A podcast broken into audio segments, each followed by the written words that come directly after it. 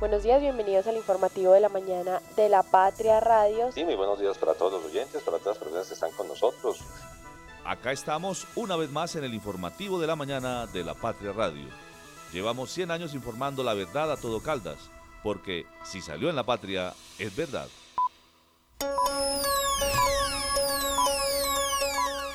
El informativo de la mañana en La Patria Radio. Sí, estamos trabajando de manera incansable para llevar el proyecto al 75% a 31 de diciembre, donde tendremos posiblemente el puente 1 en plena operación, al igual que las obras de urbanismo.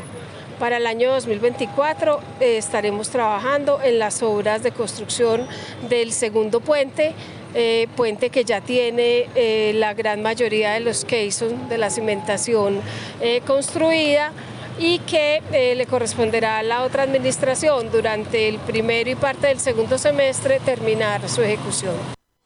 Escuchábamos a Claudia María Salazar, secretaria de Obras Públicas de Manizales, hablando sobre el intercambiador vial de los cedros para el que se pidió una adición de 15 mil millones de pesos para continuar las obras. Buenos días, saludo cordial, les habla David Muñoz, bienvenidos al informativo de la mañana de la Patria Radio. Precisamente, Secretaría de Obras Públicas de Manizales pide 15 mil millones más para los cedros. Renuncian 7 de 13 concejales de Villa María Caldas. El presupuesto queda pendiente. Universitario quiso matar a su expareja en Manizales. Fue detenido por feminicidio tentado.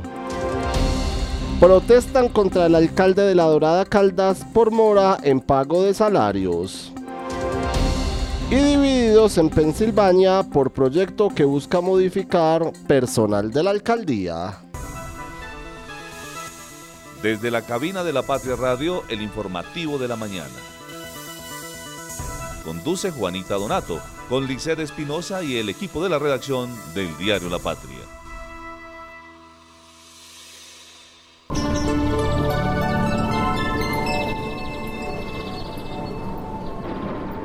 Nos vamos a revisar las condiciones climáticas a esta hora en la capital caldense, a esta hora en la ciudad de Manizales, una mañana fresca, digamos, el día de hoy, ni fría ni muy soleada, 14 grados de temperatura a esta hora en la capital caldense, pero irá saliendo más el sol paulatinamente. A esta hora, como les decimos, está fresco, pero con mayor... Eh, tendencia al sol en la ciudad de Manizales. Sobre las 9 de la mañana se espera una mañana completamente soleada. Luego habrá algunas eh, tormentas dispersas, el cielo mayormente nublado, pero se espera que hoy sea un excelente día, así como fue ayer en cuanto a condiciones climáticas. No obstante, las probabilidades del clima para las horas de la noche están eh, con algunos chubascos y precipitaciones de alrededor del 40%, lo que no quiere decir que vaya a llover en la ciudad de Manizales. El tráfico a esta hora.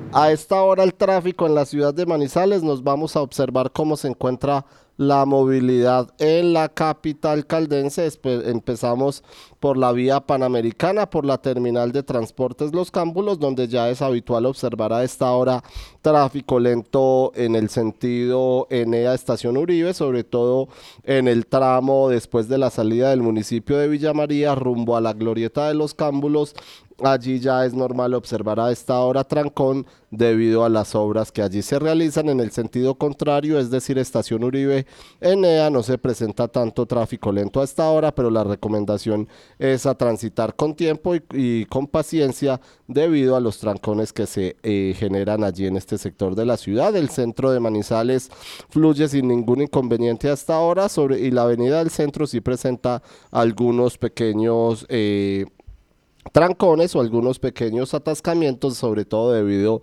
a los semáforos que hacen que se frenen los carros, cambiarán los semáforos a verde y fluirá la, movilidad sin ningún, inconveniente. Las avenidas Santander y Paralela fluyen con tranquilidad a esta hora, lo mismo que la avenida Kevin Ángel que no presenta trancones eh, ni siquiera pues de mayor eh, demanda o de, mayor eh, movida en el intercambiador vial de los cedros del que ya les vamos a hablar. El doctor Oscar Giraldo es médico y cirujano de la Universidad de Caldas, especializado en hipnosis clínica y en programación neurolingüística. Visítalo y comprueba su efectividad en casos de depresión, insomnio, ansiedad, cáncer, sida, lupus, inmunodeficiencias, Parkinson, Alzheimer entre otras. Está en el Centro Médico Palo Grande, Edificio Los Rosales, Avenida Santander 5709. Teléfono 3204298527. Conectar personas con soluciones energéticas es la idea que mueve a Gensa, una empresa con más de 400 colaboradores que trabajan por brindarle energía a su país. Somos Gensa, energía que conecta. Cotraman, una empresa al servicio del Oriente de Caldas. Viaje siempre con nosotros a Manzanares, Samaná, Bolivia, Pensilvania, Marquetalia, Marulanda y La Dorada. Informes al 312-260-0698. Santa Sofía se posiciona como el mejor hospital cardiovascular del país, con los equipos más avanzados, los especialistas mejor calificados, cinco quirófanos y unidad de cuidados intensivos quirúrgica para atender patologías de alta complejidad y cuidar la salud de su corazón. Desde el 2 de octubre del 2023 hasta el 16 de febrero del 2024, ven, compra y participa en el sorteo del vehículo Renault Quid 2024. Aplican condiciones y restricciones. Cable Plaza, un encuentro, una experiencia. Plásticos de Occidente, líder en fibras, cortinas para baño, suncho y grapa plástica, plásticos hasta de 10 metros de ancho, bolsas plásticas y de papel con o sin impresión, desechables plásticos y de cartón. Encuéntranos en la carrera 17, número 1931, servicio a domicilio, 883-4084 o 884-9181. Somos fabricantes. ¿Te gusta el arte? Desde el 15 de noviembre, las puertas de la Secretaría de Cultura estarán abiertas con el proyecto Caldas Cultura en Movimiento para que conozcas las obras de los 10 artistas caldenses seleccionados. Estaremos en exposición hasta el 30 de noviembre. Caldas Cultura en Movimiento es el proyecto que visibiliza obras inéditas de los artistas. Proyecto de la Secretaría de Desarrollo, Empleo e Innovación de la Gobernación de Caldas, y Caldas. Las primeras de primera. 7 de la mañana, 10 minutos. Le damos la bienvenida a nuestra compañera Lisette Espinosa. Lisette, saludo cordial, bienvenida. Buenos días, ¿cómo está usted, señorita, el día de hoy? Muy buenos días, David. Y como siempre, a todas las personas que se conectan con nosotros, un muy buenos días. El sol, por lo que hoy también nos va a acompañar. Venimos empezando una semana en donde las lluvias nos están eh, dejando a un lado y ojalá pues sigamos así en lo que resta de noviembre que ya está finalizando. Sí, faltan pocos días, Lizeth, para terminarse noviembre. Ya hay mucho ambiente a diciembre. Anoche, sobre todo, recorriendo algunas calles de la ciudad, eh, observamos como ya en su mayoría están iluminadas las casas con el alumbrado navideño, las luces le están poniendo ya color a diciembre. Lisette, ¿qué tenemos en la patria de hoy en la edición 36.319? Así es, David, tenemos mucha información y empecemos pues por cultura. Y en nuestra portada de hoy pues tenemos una mirada contra el machismo. Esto es una obra de teatro, perdón, una obra de Beatriz Echeverry que pone el foco en la figura femenina en su exposición Mujeres, una muestra en la que hace catarsis del machismo que la acechó en su vida universitaria. La obra que también incluye pájaros, árboles, mariposas y caballos se inauguró hoy a las 6 de la tarde en el Fondo Cultural del Café. Así que todos muy invitados para que vean esta, estas eh, obras tan lindas eh, que de, pues, de esta artista y bueno, que podrán disfrutar, como ya dije, en el Fondo Cultural del Café. Eso por el lado cultural, David. Qué Pero bueno, por el lado político, pues bueno, tenemos mucho movimiento y es que ayer, David, se conoció que siete concejales del Consejo de Villa María pues renunciaron. Y esto que es que la aprobación del proyecto de acuerdo para adicionar 1.746 millones al presupuesto, pues está a mitad de camino tras la renuncia de estos concejales. En total, en Villa María son 13 corporados y eh, según manifestaron en un documento, ellos eh, dejaron sus, sus cargos al sentirse amenazados por el procurador provisional de la instrucción de Manizales, quien les dijo que iniciaría una acción preventiva con alcance disciplinario. Para un concejal lo ocurrido hace parte de un plan tortuga de sus homólogos para evitar la aprobación de la edición presupuestal y entorpecer la asignación de los recursos. Esto es lo que pasa en Villa María, pero vámonos para el Magdalena Caldense específicamente para la Dorada y es que allí por lo menos 175 funcionarios de planta de esta administración pues están en huelga, están haciendo protestas y hoy seguramente harán un cierre en la vía nacional exigiéndole al alcalde de ese municipio, César Alzate, que les pague su salario. David les debe dos quincenas y mire que ya estamos entrando Claro, a en, diciembre. en diciembre y no nos podemos ir sin Pensilvania. Allí también hay alguna polémica por un proyecto de acuerdo que busca modificar la eh, planta eh, de la alcaldía de eh, la Perla del Oriente y el segundo debate se realizará mañana. Así que bueno, hay varias noticias de nuestros Sí, municipios. se están moviendo los municipios caldenses. Aterrizándonos a Manizales, pues vámonos a una obra muy conocida y que hemos discutido mucho en la patria y está relacionada con los cedros. Y es que para poder terminar la construcción del intercambiador vial de los cedros el próximo año, la Secretaría de Obras Públicas, perdón, la secretaria Claudia María Salazar, pues le pidió al Consejo de Manizales una adición presupuestal de 15 mil millones para el proyecto que se aprobó en el 2021. Por supuesto, por su presupuesto inicial era de 24 mil millones. Este año se espera dejarlo listo, al menos una parte, David, porque no va a estar culminado el 75% de la construcción. Esperemos que así sea. Lisette, pero de un trabajo que vale 24 mil millones de pesos, pedir más del 50% de adición es mucho y a poco tiempo de terminar esta administración empiezan algunos comentarios en la ciudad, Lisette. Bueno, esperemos estos, a ver los concejales que Sí, también adicionan el no, presupuesto. no colaboran. Así de es. verdad. Entonces también pues tenemos otro tema importante y son las obras de la PETAR. Es que esta planta de tratamiento de aguas residuales en los cámbulos pues seguirán frenadas ante los incumplimientos de FIPASA, firma encargada del proyecto. Aunque los trabajos ya cumplen unos dos meses quietos, ahora Aguas de Manizales emitió una resolución de no conformidad con la que ordena la cancelación o suspensión temporal de las obras hasta que el contratista cumpla con el personal mínimo, especialmente en temas de salud y seguridad en el trabajo. Algo muy importante, David. Pero por lo que vemos, David, pues otra obra, pues ya lo hemos mencionado, ya falta un mes y dos días para que Carlos Mario Maldidín abandone la administración, pero pues obviamente los retrasos, las obras inconclusas y la planeación, pues son, digamos, la huella que deja su administración. Así es. La frase del día. El ignorante afirma, el sabio duda y reflexiona. Esto lo dice Aristóteles. El ignorante afirma, el sabio duda y reflexiona es la frase del día de hoy que nos trae Aristóteles. Así que la invitación es a ser sabios, a dudar y a reflexionar. El editorial. Ganó la Centrosur, ahora a trabajar. No es de poca monta lo que sucedió con la consulta popular para conformar el área metropolitana del centro sur de Caldas. El primer triunfo es haber logrado el umbral en los cinco municipios sin presiones, sin dádivas, sin órdenes de jefes políticos, solo por voluntad de los sufragantes. La segunda victoria es que en Manizales, Neira, Palestina y Villa María haya triunfado el sí. Representa que hay un querer ciudadano de que las cosas también, de que las cosas cambien para bien. pero juntos, ya no aislados, los 61.685 votos por esta opción y solo 10.425 por el no reflejan la confianza que se está depositando en la creación de esta área que será la séptima en Colombia.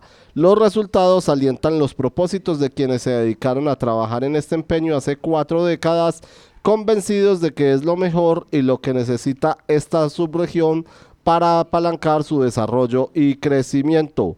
Integrarnos sumará personas, recursos, esfuerzos, voluntades e ideas para echar a andar proyectos que en adelante se llamarán hechos metropolitanos. Por eso, a partir de su creación, nos dice el editorial del día de hoy, en los próximos días deben venir decisiones lo más técnicas posibles, libres de cualquier interés partidista o individual, pensando en colectivo por el bien de esta región. Solo así se honrará el voto a favor que dieron los 61.685 eh, ciudadanos y además nos complementa la editorial del día de hoy, que es muy respetable lo de Chinchiná, que en democracia dijo que no al área y se queda por fuera y dice el editorial que esperamos que tengan otra oportunidad y no se pierdan los ciudadanos de los beneficios que trae esta figura. Ganó la Centrosur, ahora a trabajar juntos el editorial del día de hoy. Lisset, comenzamos con la información y vamos a hablar de lo que sucedió en Villa María, donde el Consejo queda a medias. Lisset, ¿por qué? ¿De qué se trata? Por qué eh, se presentaron estas renuncias en Villa María.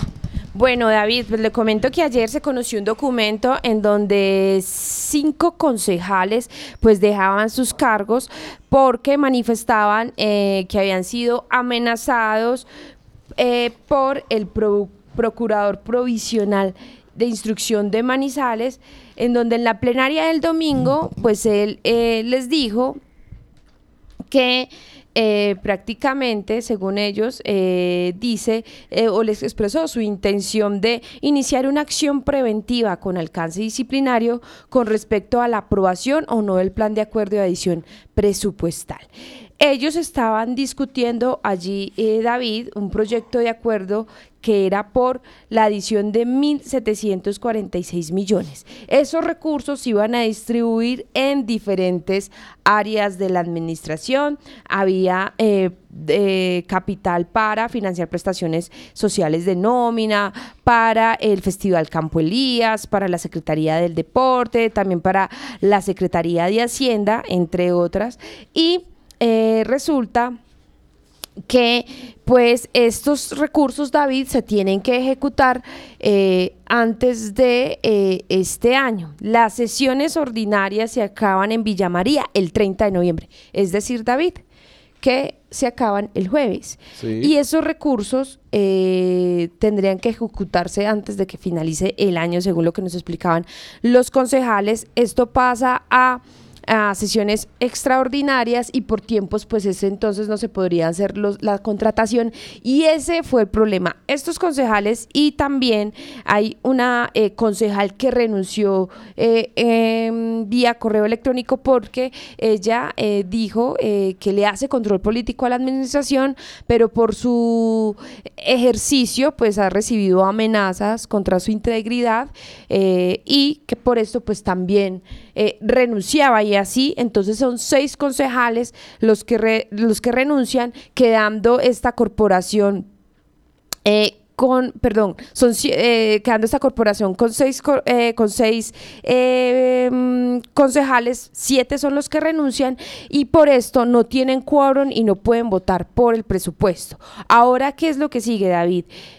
Ahora la registraduría debe mirar quiénes son las personas que siguen en esas listas de estos partidos para así llamarlos y saber si pueden ocupar esas curules. ¿Quiénes fueron los que renunciaron? Renunciaron William Sánchez Velázquez del partido ADA, Juan Carlos Giraldo Guzmán del partido AICO, eh, Cristian David Ríos y Olga Elena Flores Patiño del partido de la U, Juan Daniel Pérez Ángel del Centro Democrático, Silva Alboleda y Jorge Eliezer Hurtado del Partido Liberal. Estos fueron los concejales eh, que renunciaron y que manifestaron, obviamente, pues eh, lo que llegó allí a decir el procurador provisional de instrucción de Manizales.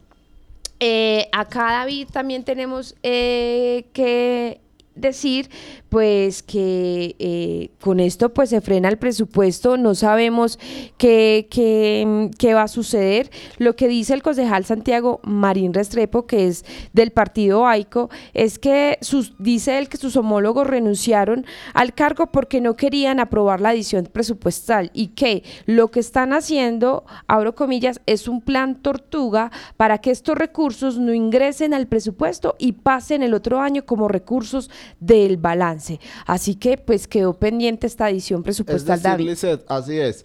Eh, según lo que usted nos manifiesta, los que siguen en la lista serían los que reemplazarían a estos siete concejales, ¿o no? No, no exacto, sí. Los que acaba de nombrar son los que renunciaron. Los que renunciaron. Y, ya toca mirar, David, según las votaciones del 2019, quién sigue en lista de estos partidos. Es decir, serían concejales por un mes. Exacto. Para aprobar el presupuesto de Villa María para el próximo año. Lizeth, muchas gracias por su información. De Villa María le damos la bienvenida a don Oscar Beyman Mejía. Oscar, saludo cordial, bienvenido, buenos días. ¿Descansó, señor? David, muy buenos días para usted, para todas las personas que nos siguen en las diferentes plataformas. Sí, un descanso ayer descansamos un, día ahí de semana para aprovechar y hacer vueltas. Y le comento que no paran los escándalos o las polémicas. Mire que usted seguramente más adelante se va a referir al caso de la Dorada por el reclamo de los no pagos a los salarios de algunos empleados, a lo que pasa en Pensilvania con un proyecto de reestructuración de, en la planta de personal. Pues le cuento que en Samaná hay otro. Resulta que el alcalde Marino Campo acaba de presentar al Consejo un proyecto con el cual busca suprimir la Secretaría de Salud y Educación. Esa es una misma en la que funcionan dos sectores eh, sociales muy importantes.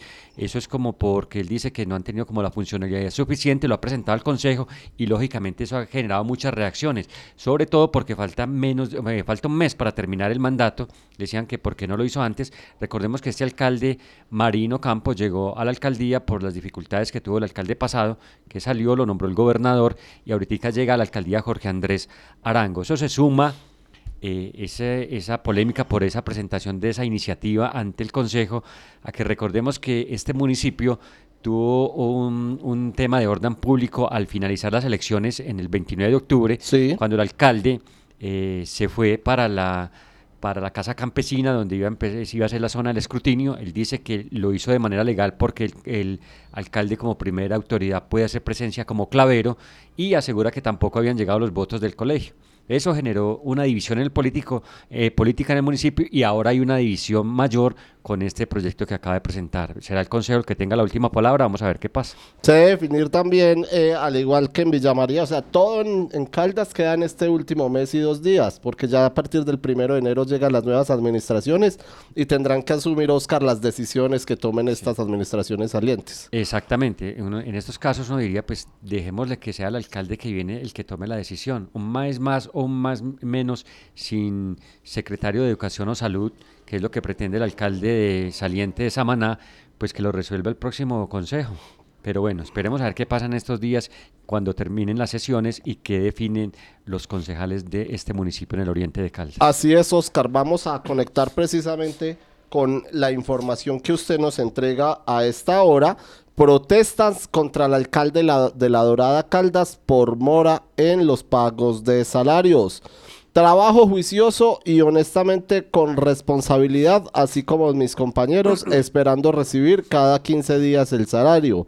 Es injusto que tengamos que estar mendigando para que nos paguen. Esto dice un funcionario de la alcaldía de La Dorada Caldas con megáfono en mano y encadenado a la entrada principal de la entidad en protesta por la demora en el pago de sus salarios que como nos decía Lisset ya ajusta dos quincenas. La situación la enfrentan desde hace un mes aproximadamente 175 funcionarios de la planta de administración.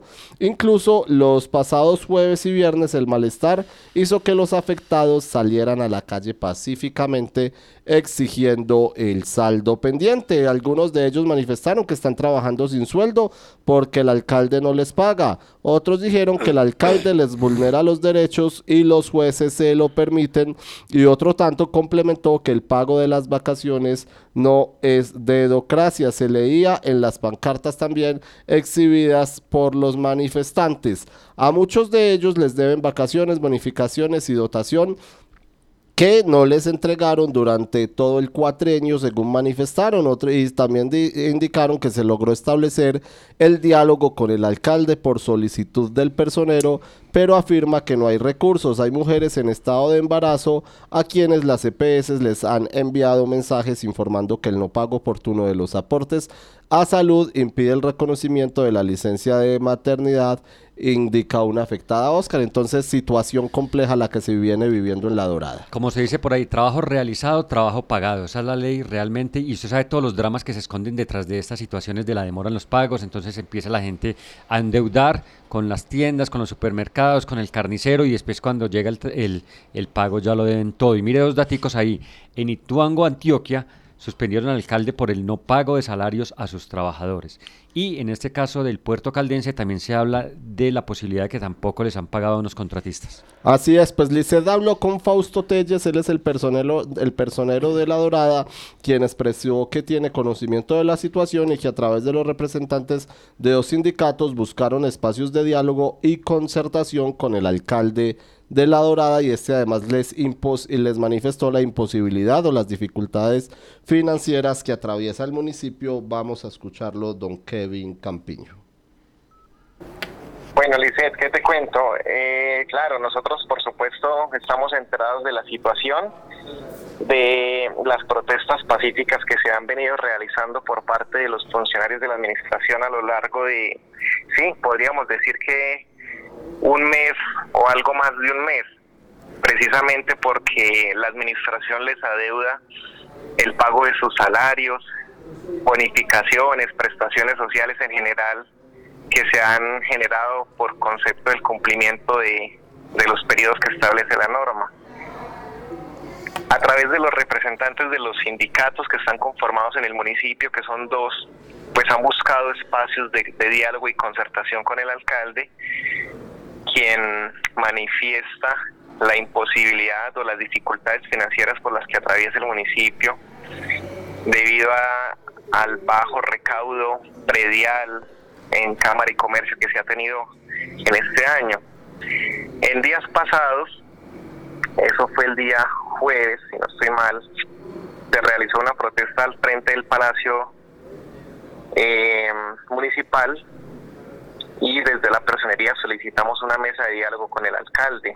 El alcalde recibió a unos representantes de los trabajadores, al personero municipal suscrito, y allí pues ellos expresaron su inconformidad por la demora en los pagos, aproximadamente sí, un mes de salario, no eh, prestaciones, en fin.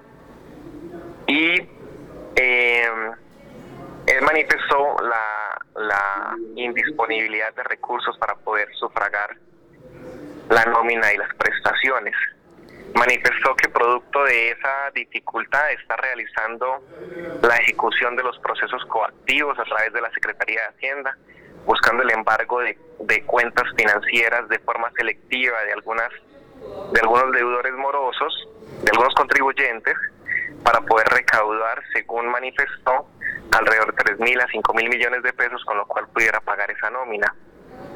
Nosotros desde la personería estamos adelantando una acción preventiva eh, que no fue producto de ninguna denuncia personal o, o denuncia colectiva, sino a través de las denuncias colectivas en las redes sociales, las protestas, en los medios de comunicación donde manifestaban los trabajadores su sentir y con base en eso nosotros iniciamos unos requerimientos a la Secretaría de Hacienda para verificar que realmente no hay disponibilidad de presupuesto, eh, a qué funcionarios se les ha pagado las prestaciones y a cuáles no, a quiénes se les debe, qué cantidad de personal en este momento está afiliado a las EPS que no les han hecho los aportes en salud, pensión, ARL. Eso lo requerimos el día jueves a las 8 de la mañana en la administración concedimos un término de tres días hábiles. A partir del día siguiente, sería el día viernes, lunes y martes, se cumpliría el día de mañana para verificar si realmente se configura alguna conducta disciplinaria y de esa manera iniciar lo que corresponde. Ahí está entonces don Oscar Beyman Mejía, la situación que se viene presentando en La Dorada, el malestar contra el alcalde del municipio por la mora en los pagos de los salarios. 7 de la mañana, 31 minutos, don Oscar, pero vámonos con noticias positivas en este martes. Bueno, muchas noticias positivas de las que emitimos acá en La Patria Radio tienen que ver con seguimientos a, a solicitudes de comunidades ¿Cómo va el acueducto para Villa María? Un dolor de cabeza por años. Y allí recordemos que se está haciendo una obra en la Boca Toma. Pues el reporte de la alcaldía indica que ya van en el 75% de los trabajos de esa nueva Boca Toma en el sector de chupaderos, que es el que abastece, estas quebradas de allí, chupaderos y chupaderitos, son las que abastecen el, el acueducto de Villa María se recuerde que los cortes allí, eso es dramático. Y hay veces llega por horas y eso. Se dice que se permitirá pasar 120 litros por segundo a 380. Que esto va a permitir pues que se mejore el servicio definitivamente para el municipio. O sea, un arreglo definitivo que han estado esperando. Y seguimos hablando de acueductos, lo importante que son en la vereda La India de Anserma, también la comunidad por muchos años estuvo pidiendo eso. Estaban pidiendo el arreglo del colegio y que tuvieran un acueducto, que tu, pues sí tienen un acueducto pero rural, pero que tuvieran agua potable. Pues por fin, después de muchas décadas, este sector de la India ya le arreglaron la escuela y con el Comité Departamental de Cafeteros y la alcaldía firmaron un convenio para por fin tener ese flujo de agua potable allí en ese sector. Y para cerrar, le comento que en Filadelfia hay un proyecto que se llama Mujeres Monumentales ¿En qué consiste esto? ellas son unas mujeres que se dedican a la industria textil, básicamente a la confección de ropa interior femenina y vestidos de baño, y acaban de ganar con un proyecto que apoya la Secretaría de Desarrollo Departamental y el SENA para seguir capacitando a 20 mujeres allí del municipio con este tema y les va a servir de desarrollo económico a varias familias del municipio de Filadelfia en el norte de Caldas. Qué bueno, qué bueno esas noticias positivas para los municipios de Caldas. Don Oscar Beyman Mejía, muchas gracias señor y que pase un feliz día. Conectar personas con soluciones energéticas es la idea que mueve a Gensa, una empresa con más de 400 colaboradores que trabajan por brindarle energía a su país. Somos Gensa, energía que conecta. Cotraman, una empresa al servicio del Oriente de Caldas. Viaje siempre con nosotros a Manzanares, Samaná, Bolivia, Pensilvania, Marquetalia, Marulanda y La Dorada. Informes al 312-260-0698. Santa Sofía se posiciona como el mejor hospital cardiovascular del país, con los equipos más avanzados, los especialistas mejor calificados, cinco quirófanos y unidad de cuidados intensivos quirúrgica para atender patologías de alta complejidad y cuidar la salud de su corazón.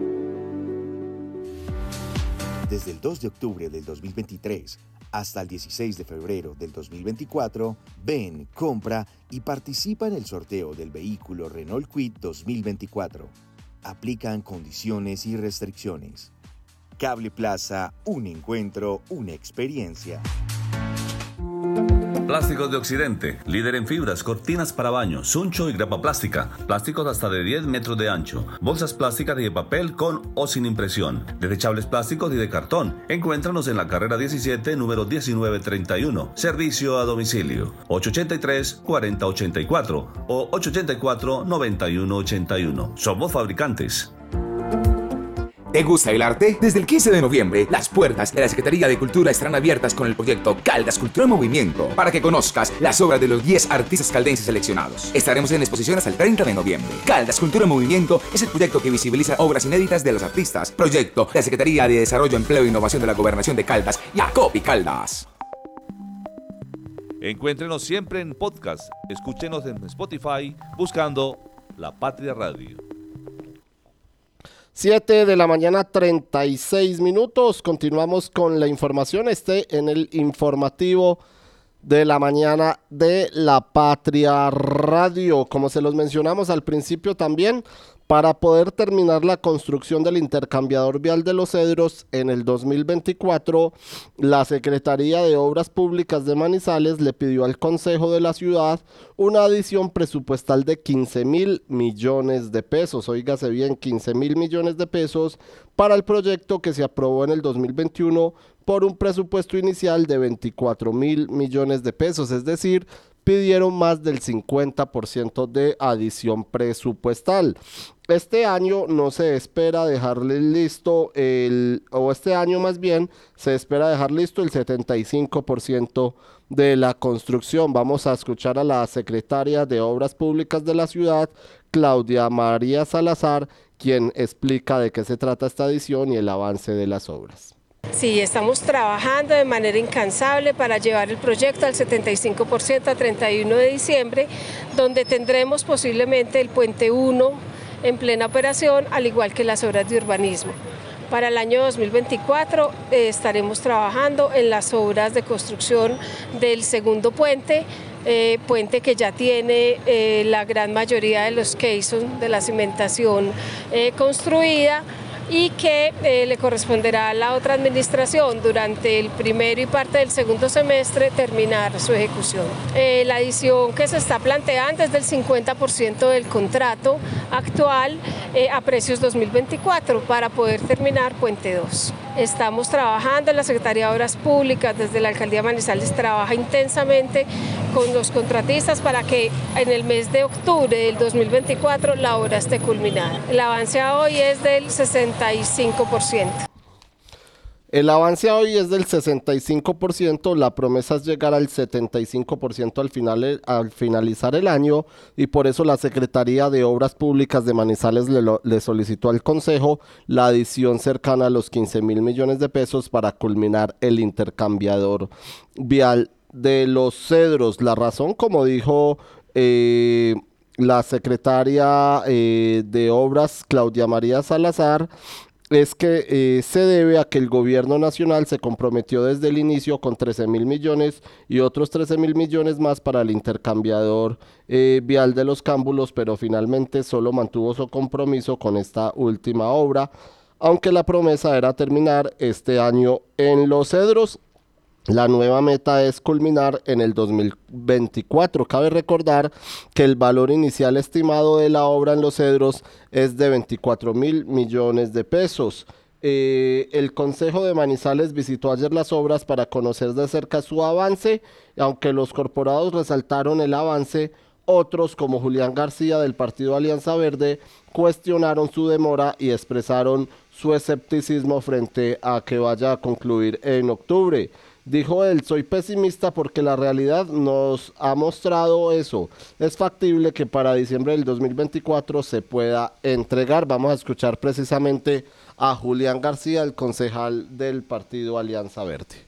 Pues en el recorrido que nosotros acabamos de hacer y en el detalle que llevan en la obra, al parecer sí y esperamos que sí, ¿cierto? Por el bien de, de, los manizaleños, de la movilidad, de la feria que se viene y de las festividades de Navidad y de enero.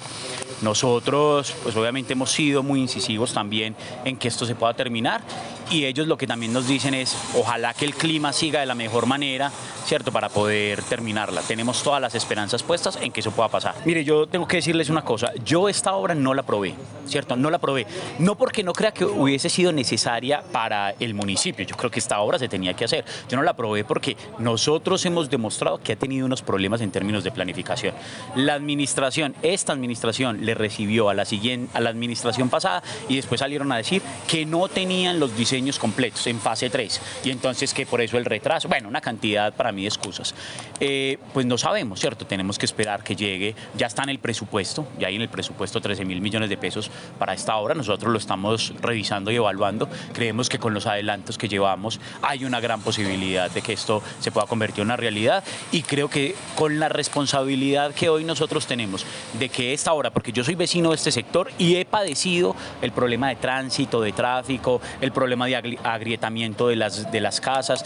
Eh, nosotros creemos que sí, esperemos que esta administración lo termine de la mejor manera y que la próxima administración, pues obviamente ya culmine esta obra. Pues sí, se extendió, ¿cierto? Nosotros aquí ya vamos a cumplir dos años de retraso.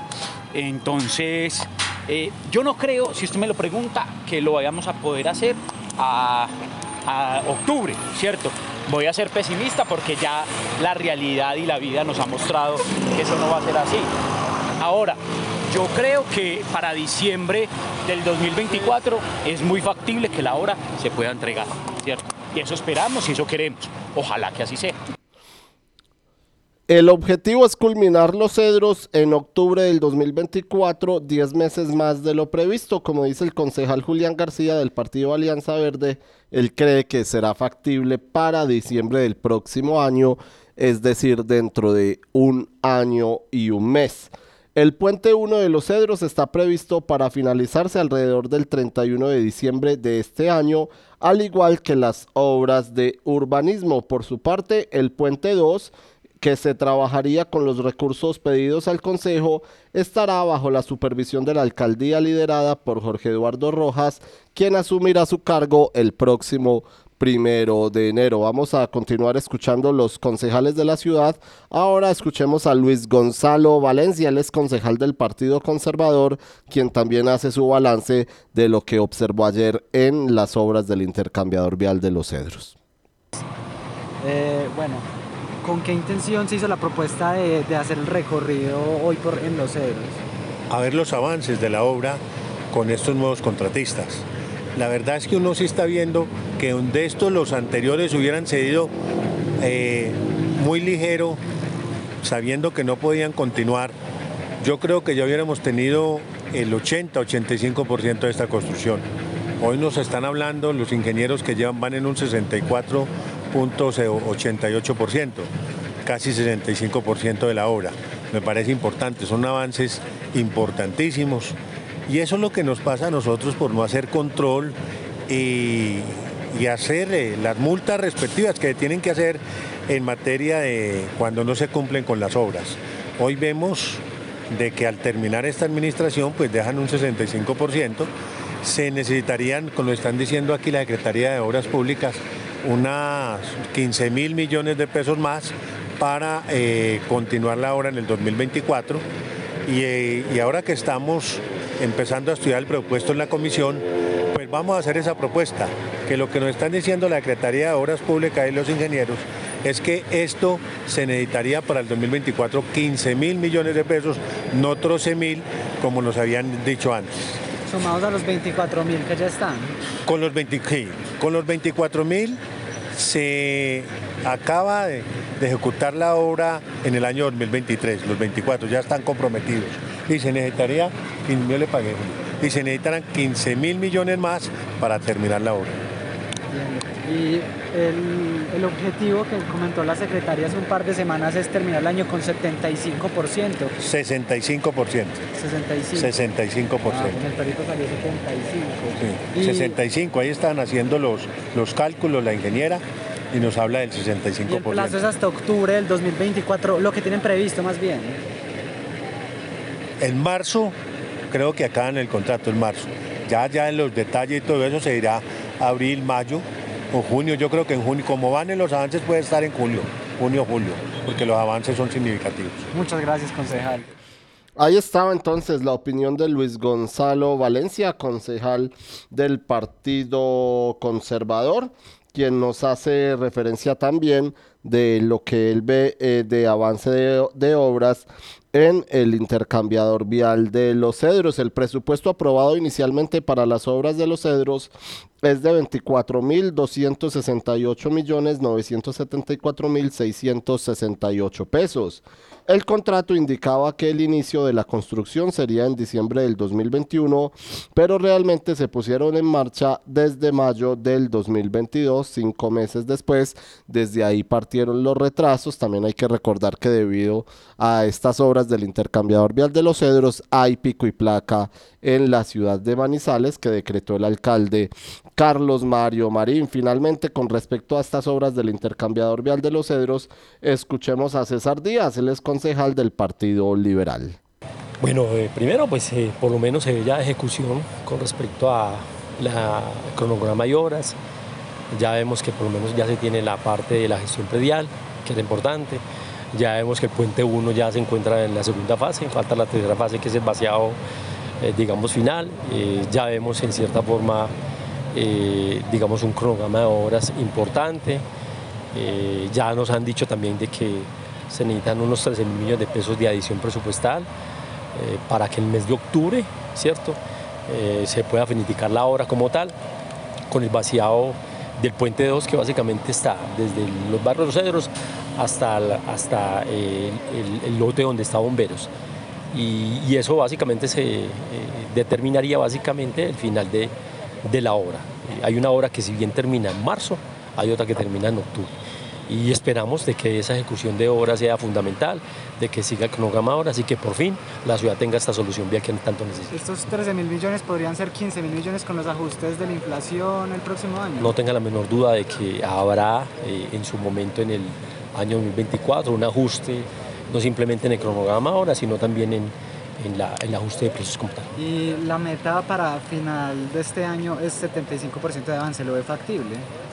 Yo veo avance de obras, yo veo avance de obras, el clima ha servido, más que el clima también veo que, repito, que esa gestión predial por lo menos le ha dado la posibilidad a los contratistas de acelerar obras, ¿cierto? Y el aceleramiento de obra es, digamos, la planificación, la construcción de los mismos que hizo, de los cimientos, es fundamental que se está haciendo, y, y el vaciado como tal de las obras. Yo creo que, que sí, esperamos, repito, de que ese avance 75% sea una realidad nuestra preocupación, pero ya que es una preocupación que está planteada la solución dentro del presupuesto, es 13 mil millones de pesos para finiquitar la obra y la construcción del segundo puente o el puente 2 como lo tenemos, digamos, pronosticado.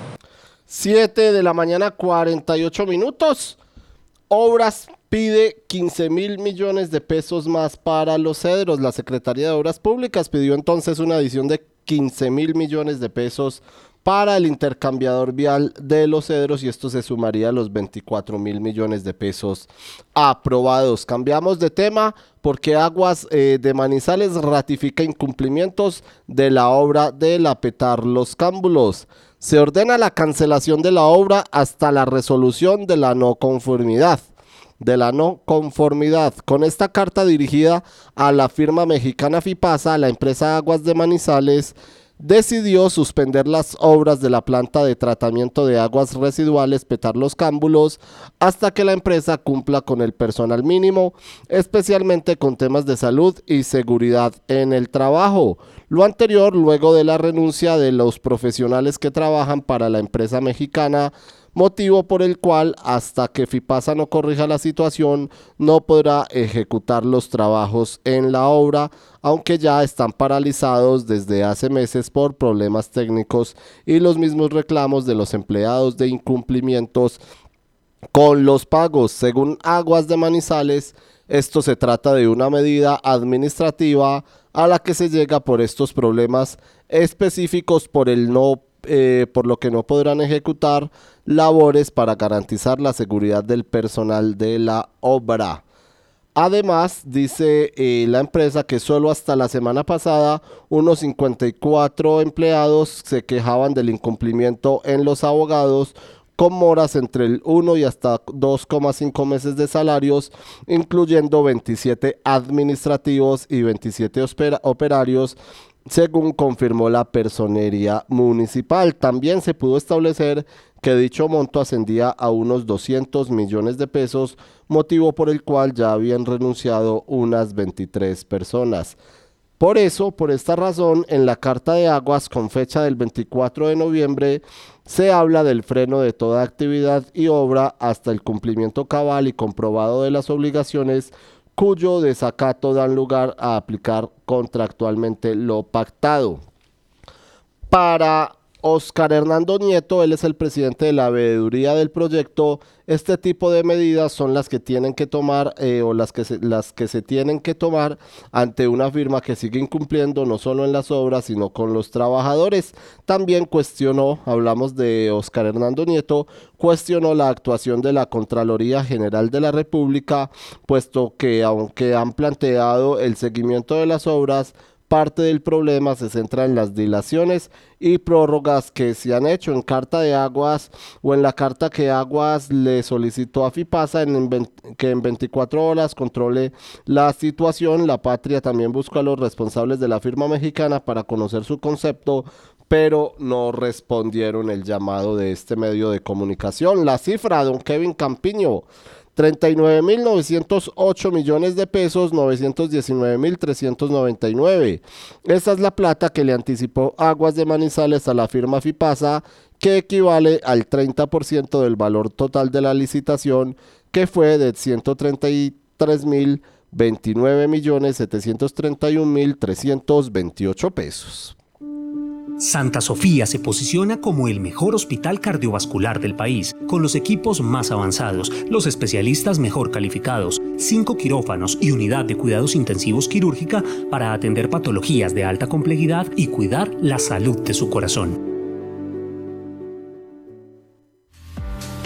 Desde el 2 de octubre del 2023 hasta el 16 de febrero del 2024, ven, compra y participa en el sorteo del vehículo Renault Quid 2024.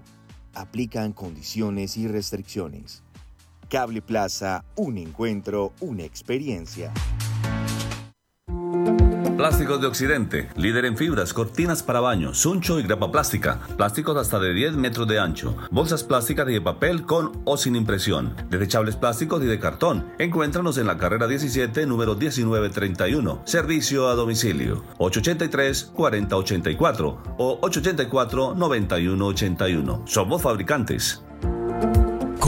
Personas con soluciones energéticas es la idea que mueve a Gensa, una empresa con más de 400 colaboradores que trabajan por brindarle energía a su país. Somos Gensa, energía que conecta. Encuéntrenos siempre en podcast. Escúchenos en Spotify buscando La Patria Radio. 7 de la mañana 53 minutos. Antes de ir con más información local y regional, continuemos con la información económica porque el salario mínimo se eh, entra en debate y por eso eh, pues como esperan algunos, se debate entre uno o dos dígitos su aumento presupuestal. Ser una eh, trinidad que dé alivio y no un tridente que perfore la economía nacional será el gran reto de la comisión tripartita que definirá el aumento del salario mínimo para el 2024. A partir de este martes, trabajadores, empleadores y gobiernos como integrantes eh, de la Comisión Permanente de la Concertación de Políticas Salariales y, y Laborales deberán trabajar en conjunto para acordar con exactitud una cifra que mejore el poder adquisitivo de los trabajadores y no afecte la generación de empleos. Esperamos concertar un salario mínimo para mantener el poder adquisitivo de los colombianos. Esto lo dijo como prioridad la ministra de Trabajo Gloria Ramírez a inicios de noviembre. La precisión al definir el aumento será imperiosa en medio de la intranquilidad económica por el temor de los gremios a una recesión en el primer semestre del próximo año, sumado a la cifra infraccionaria cuya variación anual se situó en el 10,48% en octubre de este año. En ese contexto, amables oyentes, decidir si el aumento debe ser de uno o dos dígitos es el principal punto de desencuentro entre las ramas de la comisión. El 30 de diciembre, a más tardar, se conocerá de cuánto será el aumento del salario mínimo para el 2024 en caso de que los integrantes de la comisión no lleguen a un acuerdo sobre el mismo para el 15 de ese mes, la primera fecha límite concertación para conocer las expectativas de distintos eh, sectores en vísperas de la negociación del salario mínimo, la patria consultó con representantes de sus sectores y prioridades eh, y de sus sectores, sus prioridades y preocupaciones. Por ejemplo, Jorge García, él es profesional de estudios económicos y competitividad de la Cámara de Comercio de Manizales por Caldas, dijo que el porcentaje de aumento del salario mínimo debería ser de un dígito y muy cercano al dato de la inflación por la desaceleración de la economía mundial y nacional que trate bajo o que trae bajo un crecimiento económico. Además, este año se hizo un incremento bastante alto que fue del 16%. Como consecuencias de un incremento del salario mínimo, se eh, incentivaría la creación de empleo, la generación del trabajo formal y se promovería, dice él, en cierto modo, el tránsito hacia la informalidad. Esto podría aumentar el desempleo.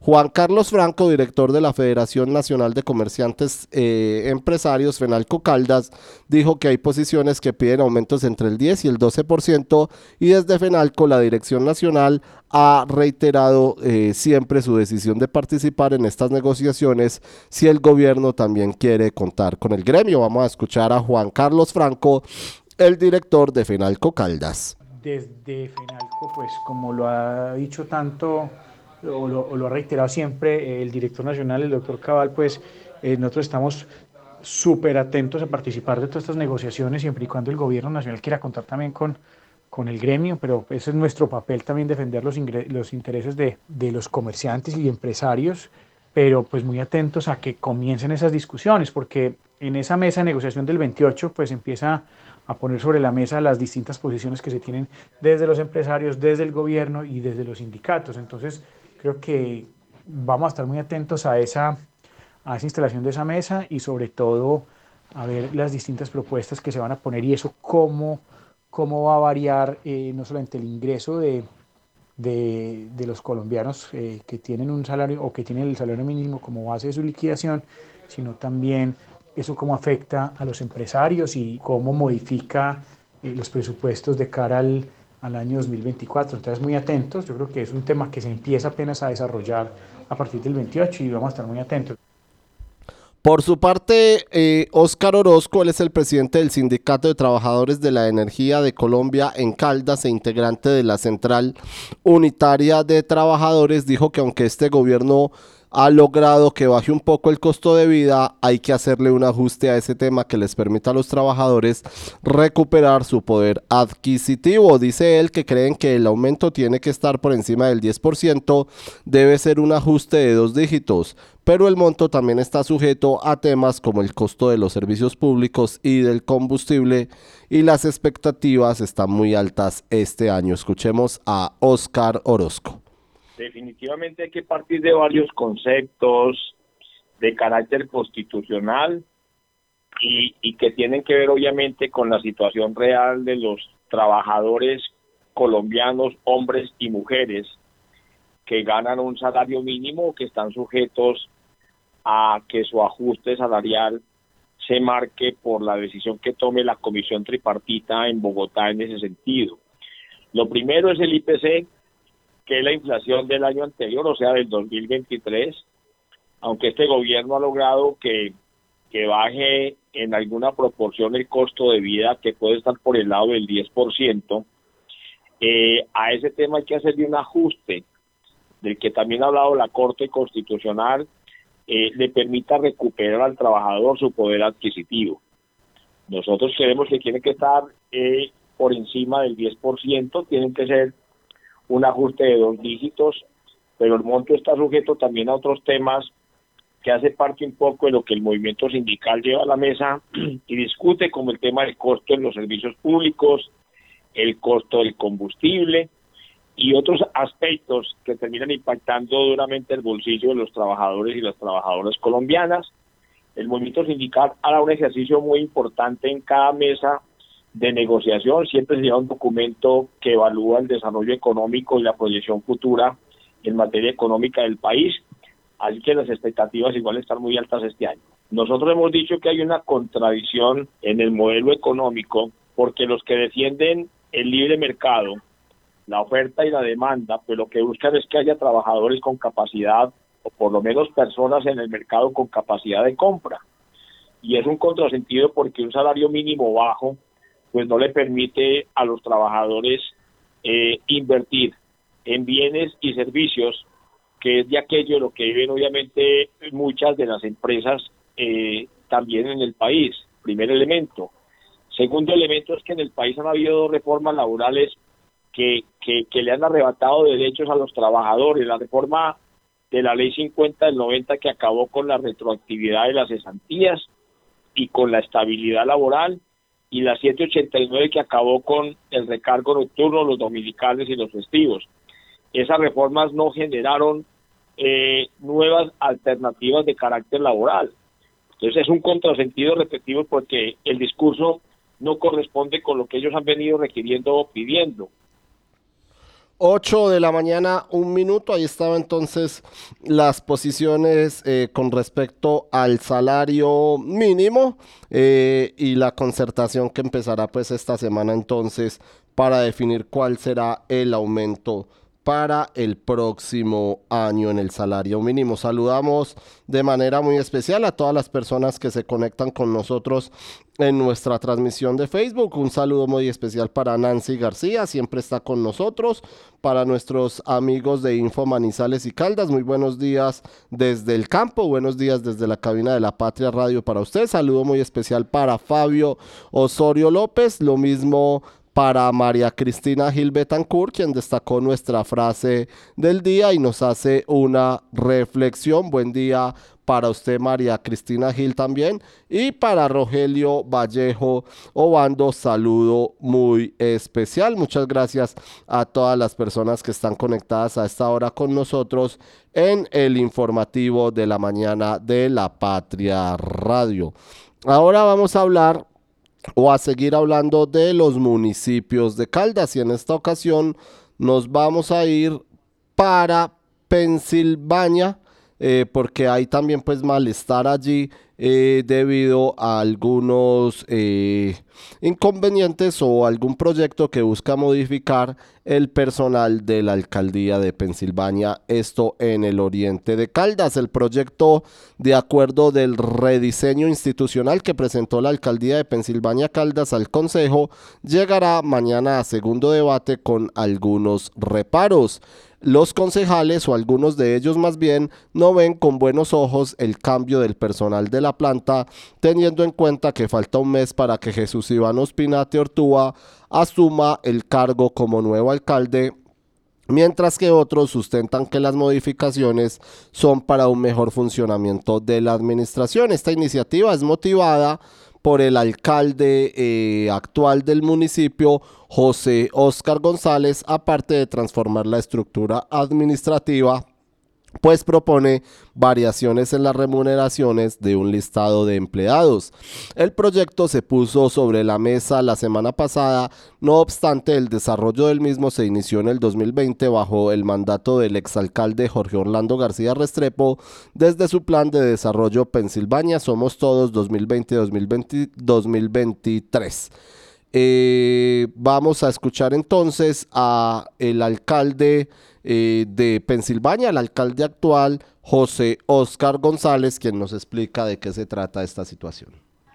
Bueno, a ver, eh, al honorable Consejo Municipal se le presentó un rediseño institucional del municipio de Pensilvania. ¿Y cuáles son las razones? La primera, nosotros estamos en estos momentos proveyendo un cargo de asesor de control interno y todos los candidatos que les hemos ofrecido el cargo para que concursen, se dan cuenta cuánto valor tienen en la planta su sueldo, lo han desechado porque tiene, en estos momentos tiene 3 millones de pesos y la gran mayoría en todas partes de los municipios, la gran mayoría están por encima de los 3 millones 500, igual. Uh Esa es la primera razón.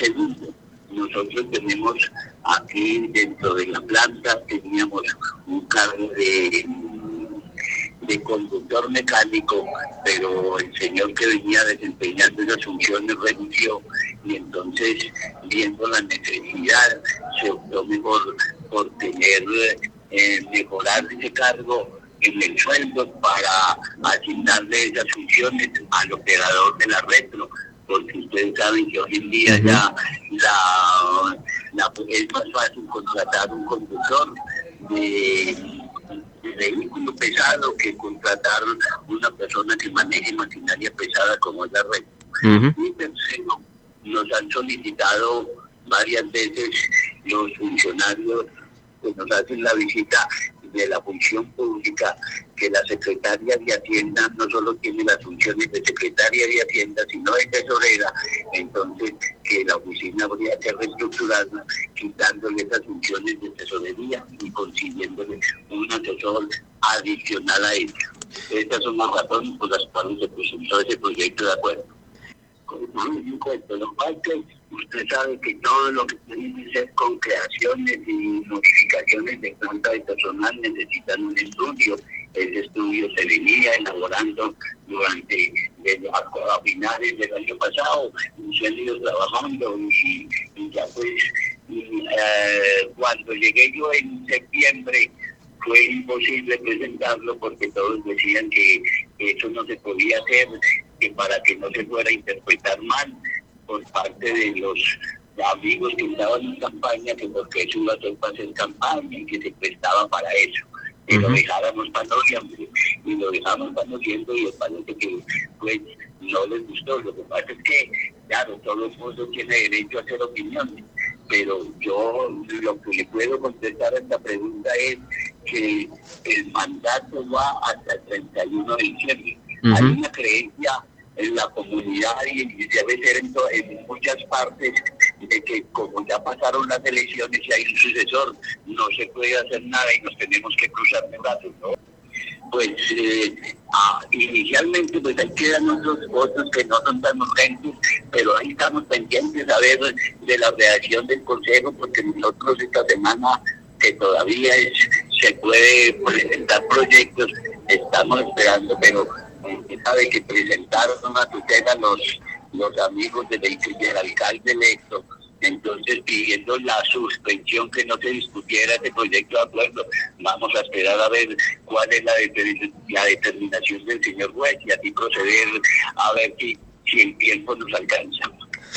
8 de la mañana, 7 minutos. Saludamos también a doña Marta Lucía Luna, quien siempre se conecta con nosotros. Gracias a todos por ser fieles oyentes de la Patria Radio. Vamos a escuchar también sobre este tema al alcalde electo de Pensilvania, Jesús Iván Ospina, conocido como Chucho, eh, quien manifestó su inconformismo ante este proyecto.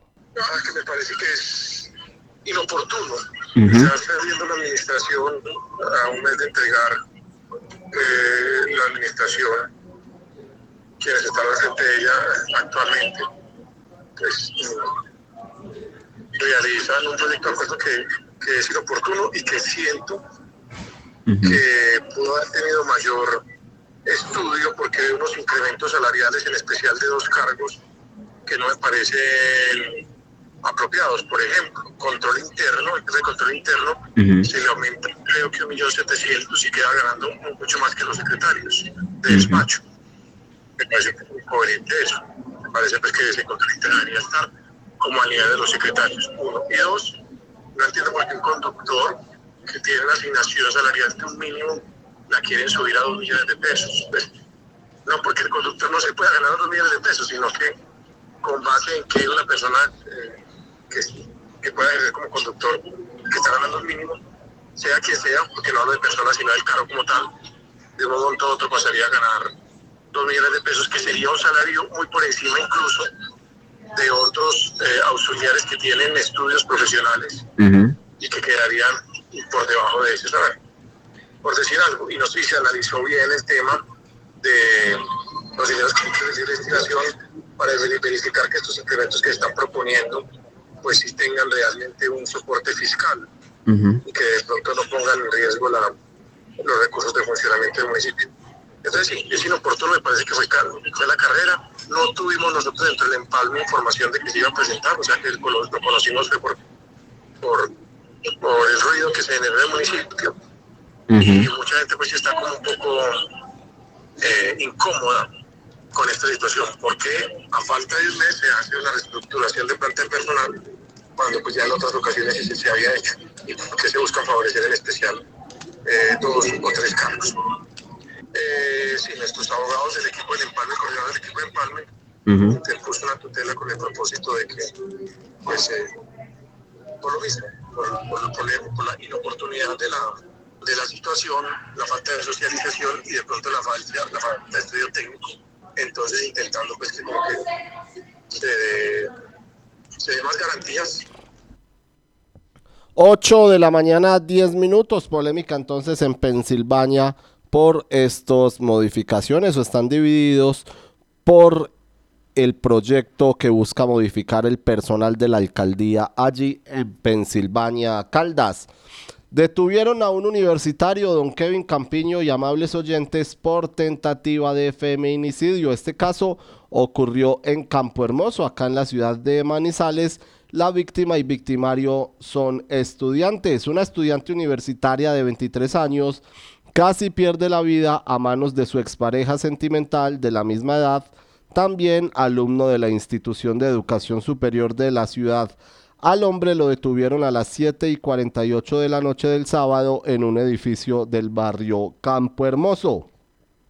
La fiscal lo presentó en, su audiencia de control de garantías y lo procesa por feminicidio tentado. Contó que había una riña dentro de un apartamento, la policía fue informada y al ingresar a la propiedad horizontal la víctima explicó que su ex la agredió verbal y físicamente. Los vecinos escucharon golpes y gritos.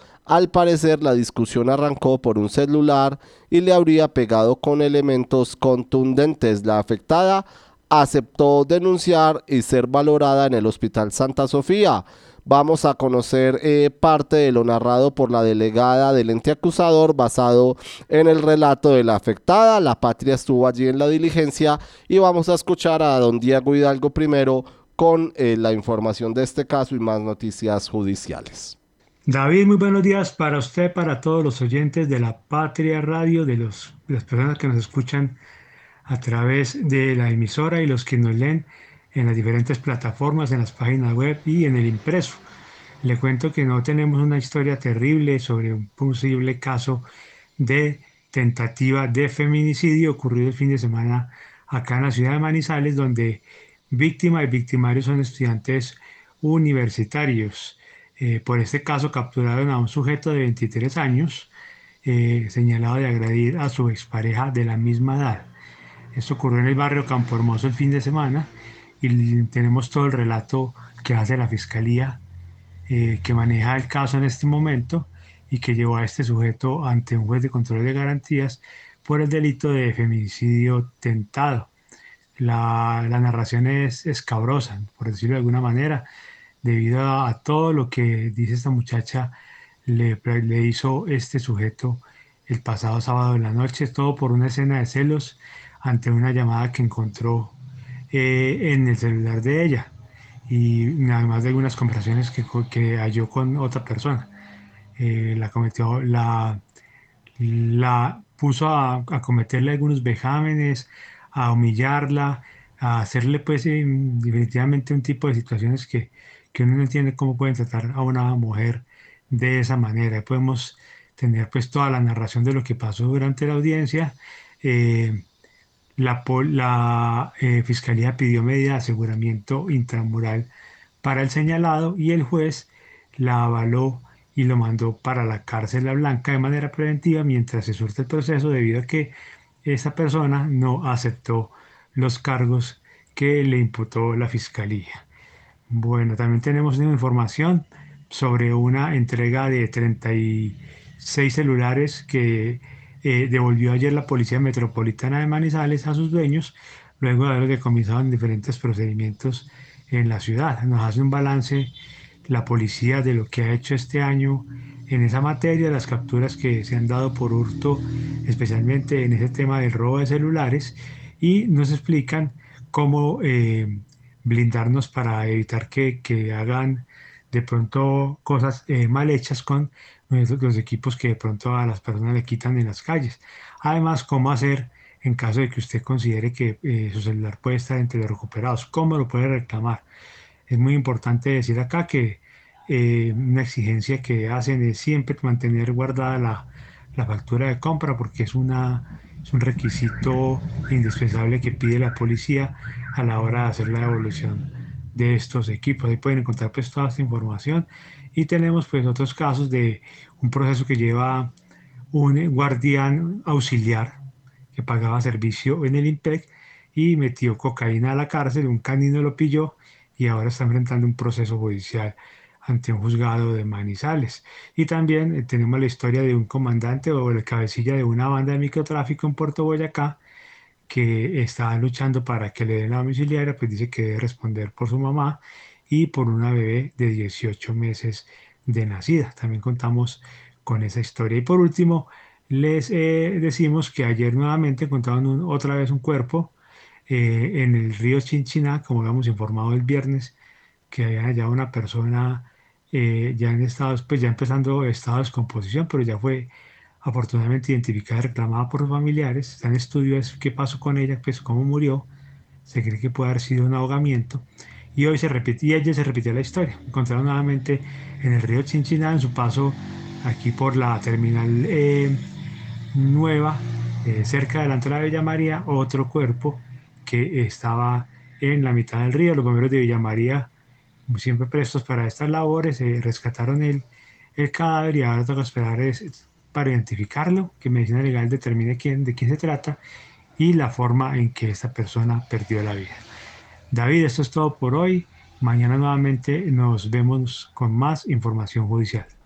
Muchas gracias, don Diego Hidalgo, por toda la información. Vamos a continuar hablando entonces de este universitario que fue detenido por tentativa de homicidio. En la página 20 de sucesos de hoy, ustedes pueden encontrar eh, ocho puntos del, del tormentoso más bien momento que vivió esta universitaria de Manizales, pero en este caso vamos a escuchar a la fiscal del caso de feminicidio tentado que cuenta algo del relato que se vivió y por lo por eso escuchemos parte de lo narrado por la delegada del ente acusador basado en el relato de la afectada. Escuchemos a la fiscal entonces. que los vecinos del lugar afirmaron haber escuchado golpes y gritos. Frente al anterior, la víctima pues manifestó haber discutido con la persona en mención por un celular, situación por la cual habría agredido con elementos contundentes, situación por la cual se procede a realizar el procedimiento de judicialización por el delito de violencia de género, Es de anotar que le respetan todos los derechos que le asisten como persona capturada y su integridad física. Eh, donde indica pues que efectivamente la golpea contra el casal de la cama, se le hace encima, le mete los dedos en la garganta, luego la ahorca con las dos manos. Eh, bueno, aquí con base en la atención en salud eh, y los hallazgos que encuentra pues el, el médico indica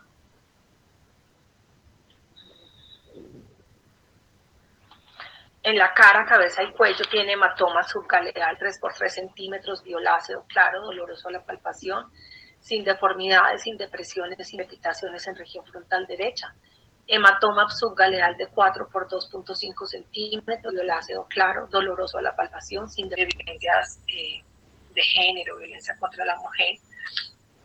Allí se le pregunta que usted sepa el denunciado es consumidor frecuente de drogas psicoactivas. Sí, el denunciado es eh, alcohol y tiene problemas de abuso con el alcohol. Dice que no, el denunciado se caracteriza por tener enfrentamientos violentos como gritos, golpes con las personas. Dice que sí, considera el denunciado como una persona celosa y controladora, sí. El denunciado ha intentado quitarse la vida o amenazado con hacerlo, dice que no. ¿Sabe si el denunciado tiene antecedentes de enfermedad mental relacionados con trastornos emocionales y de personalidad? Sí. ¿El denunciado pertenece o perteneció a grupos al margen de la ley, fuerzas militares o policías? No. ¿Presenta conductas de crueldad como humillarle, ignorarle o hacer caso omiso a sus sentimientos? No ¿Posee o tiene acceso a armas? No. ¿Ha tenido que abandonar su hogar o cambiar sus hijos de colegio por la situación de violencia? No. ¿Le ha pegado alguna vez estando embarazada? No. ¿Tiene algún hijo de él? No. ¿Se encuentra actualmente en trámite de separación? Bueno. ¿El denunciado la persigue, le pide la cosa? Sí. ¿El denunciado controla la manera en que usted ocupa su tiempo y la manera en que viste? Sí. ¿El denunciado destruye cosas durante una pelea? Sí. ¿Le retiene sus documentos de identidad, papeles personales? No. ¿Le controla el dinero? No. ¿Ha intentado o ha logrado interrumpir contacto de su red de apoyo, no. Ahí estaba el relato de la fiscal del caso y escuchemos también al juez del mismo caso quien mandó a este universitario para la cárcel. no consentidos, porque vienen precedidos de una violencia desmedida que relata la víctima y luego viene entonces el quitarle el jean, el quitarle el pántico, como, como lo relataba la, la víctima. Eso es una violencia sexual no consentida. Y violencia psicológica como esas humillaciones o insultos, los celos, los celos son violencia psicológica, el chantaje, la intimidación, descalificaciones, la trataba y la insultaba, le decía perra, le decía que la celaba, la llamaba a altas horas de la noche, que no podía compartir con los compañeros. Eso según el protocolo de la Convención Belén do Pará, obliga al Estado colombiano, es un tipo de violencia de violencia psicológica. Y esos ámbitos de, en que se visibiliza la violencia, pues pueden ser en la vida privada o en la vida pública. En este caso estamos hablando de violencia dentro de la vida privada porque se ejerce en la unidad doméstica o dentro de la familia o en esas relaciones que manejaban ellos como expareja. ¿sí? 8 de la mañana, 21 minutos. Ahí está entonces el relato de este caso, el universitario que fue detenido por eh, tentativa de feminicidio, caso en el barrio Campo Hermoso de Manizales. Los deportes. 8 de la mañana, 22 minutos. Don Kevin Campiño. Continuamos acá con la información para todos los oyentes porque terminaron los Juegos Nacionales, la vigésimo segunda edición de los Juegos Nacionales, pero ahora ya estamos entrando a los Juegos Paranacionales. Turno para los Juegos Paranacionales y Caldas ya sumó el primer oro. ¿De qué se trata? Pues, don Kevin Campiño, le cuento a usted y a todos los oyentes que Caldas ya sumó el primer oro en los Juegos Paranacionales. Esta es la sexta edición de las justas. Lo hizo con Juan Esteban Patiño quien corrió el paratriatlón en Chinchiná en la misma programación del triatlón convencional, es decir, esto fue el lunes de la semana pasada. Juan Esteban dominó la carrera en el Centro Internacional de Aguas Abiertas de Chinchiná, logró el oro en una hora 22 minutos y 20 segundos. La plata se la llevó Diego Zipaguata de Antioquia con un tiempo de una hora 26 minutos 48 segundos y el bronce fue para Alberto Almeida del Valle del Cauca con una hora 27 minutos 38 segundos. Caldas participará en estos sextos Juegos Paranacionales con 94 deportistas. Las dos últimas semanas compitió con 343 eh, atletas convencionales en donde logró 94 medallas, 18 oros, 32 platas y 44 bronces. Y desde mañana con el Villán en Expoferias competirá en los Paranacionales. En los, a propósito, los Paranacionales de Bolívar 2019 Caldas ocupó la posición 11 con 7 oros, 7 platas y, 13 bronces. Los invitamos a que ingresen a lapatria.com, conozcan los deportistas de Caldas que estarán en estas justas en donde competirán en baloncesto en silla de ruedas, en baloncesto intelectual, en billar físico, lo harán en boxia también, en bowling auditivo, lo harán en ciclismo, en esgrima en silla de ruedas, en paraatletismo, para natación, para Power, Powerlifting, perdón, que esto es levantamiento de pesas. Tendrán paracycling, tendrán rugby en silla de ruedas, tenis de mesa auditivo y tenis de mesa físicos PC. Los deportes en Manizales, billar físicos desde mañana en Expoferias. También tendremos, tendremos baloncesto auditivo, empezará el 3 de diciembre. Baloncesto en silla de ruedas el 6 de diciembre. Baloncesto intelectual igualmente el 3 de diciembre. La esgrima en silla de ruedas empezará el 2 de diciembre. El paratriatlón pues ya se disputó en Chinchiná. El tenis de mesa auditivo será del 4 al 10 de diciembre, las mismas fechas para el tenis de mesa físico y el fútbol 7 en la unidad deportiva Palo Grande, esos los deportes que tendremos en los sextos Juegos Paranacionales que ya comenzaron en Manizales. También a propósito los invitamos a que revisen nuestra patria del día de hoy, la página número 12 eh, de la patria de este de este martes, perdón, la página número 13 más bien, para que conozcan siete momentos memorables, figuras y equipos que brillaron en los Parapanamericanos que acaban de terminar en Chile. Dos colombianos entre los atletas destacados, ellos son eh, los colombianos Karen Palome, que ella, es la, ella llegó a las justas habiendo conquistado tres medallas de oro en el último mundial y también tenemos al eh, paraatleta o paraatletismo eh, disputado en el Estadio Mario Recordon de la capital chilena, que dejó cinco nuevas marcas mundiales, una de ellas la de la brasileña Elizabeth Rodríguez en lanzamiento de disco y el colombiano José Gregorio Lemos en lanzamiento de jabalina F3738 con un lanzamiento de 61.76 metros. Ellos serán dos de los deportistas que estarán en los Juegos Paranacionales. Y finalmente, el Once Caldas ha anunciado ya eh, refuerzos, ha anunciado contrataciones. Don Kevin Campiño pues sabe eh, muy bien, no sé si serían refuerzos, pero el Blanco Blanco viene alistando ya su nómina para lo que será la temporada 2024. Ha anunciado ya algunas contrataciones, entre ellas la del lateral eh, derecho Daniel Quiñones, quien fue anunciado por el Once Caldas y fue jugador de equipos como América de Cali y Deportivo Pasto. También el Blanco Blanco eh, anuncia eh, eh, también el Once Caldas más bien eh, ha anunciado otras contrataciones. El nombre de Quiñones Navarro se suma al lateral izquierdo Mauricio Castaño y el arquero James Aguirre eh, Hernández. El Once Caldas también anunció el regreso de Néstor Mario Marín como entrenador de porteros y la incorporación de Juan Mauricio Roldán Saldarriaga, nuevo preparador físico. Supimos que... Y finalizamos nuestro informativo de la mañana de la Patria Radio con nuestro Supimos que del día de hoy, la información que tenemos para ustedes en Supimos y empezamos en Manizales porque en la realización del seminario anual de citricultura, Citricaldas hizo un merecido reconocimiento a Juan Carlos Celis eh, Gallego, quien convenció a los citricultores de la región y hoy está, eh, y hoy cada semana están enviando varios contenedores a los mercados internacionales. Fue nombrado Citricultor del Año por ser quien abrió el camino para la exportación y logró convencer a varias eh, o a varios citricultores de que sí lo podían hacer. Y hablemos, por ejemplo, del eh, cable de los Yarumos porque Infimanizales estará invirtiendo 1.040 millones 500 mil 401 millones de pesos en la transformación de la estación de los Yarumos del extinto y fallido cable aéreo. Por estos días se ven obreros interviniendo la estructura donde antes se ubicaban las cabinas. Allí funcionará el próximo año el Centro de Gestión del Conocimiento, Innovación y Proyectos de este ente descentralizado de la Alcaldía de Manizales. Será vecino de la sede del Centro de Bioinformática y Biología Computacional BIOS. Infimanizales construye entonces en donde era la estación del cable aéreo en los Yarumos. De esta manera terminamos el informativo de la mañana de la Patria Radio.